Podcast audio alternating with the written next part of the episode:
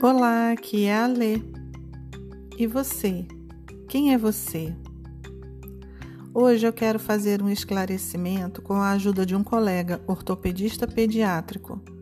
O assunto é pé torto congênito. Vamos ouvir a explicação?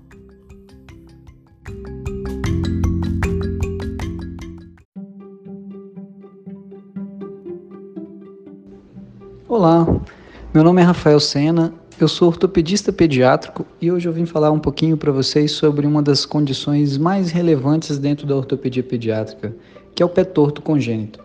Além de ser um desafio técnico, é uma patologia que exige uma grande empatia com os pais e familiares. O estado emocional dos responsáveis pelo bebê é muito importante para a correta adesão ao tratamento e confiança no médico. O método Ponsete é um grande avanço na correção dos pés tortos e é baseado em um trabalho manual que demanda muita habilidade e cuidado com o pezinho. São feitas manipulações e imobilizações gessadas seriadas. A cada troca de gesso, o pezinho fica mais próximo da sua recuperação. Ao final, é feita a tenotomia do tendão de Aquiles, que é quase sempre necessária.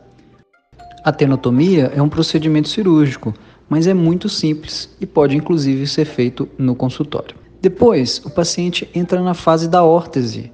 A órtese é a fase mais importante do tratamento para a prevenção das recidivas e é um tratamento feito até os 4 anos de idade.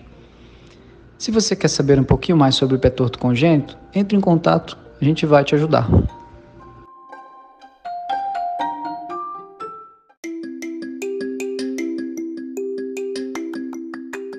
Se esse assunto te interessou e você quiser ver o vídeo na forma de animação, ele está no nosso canal do YouTube, no Conversando com a Lê.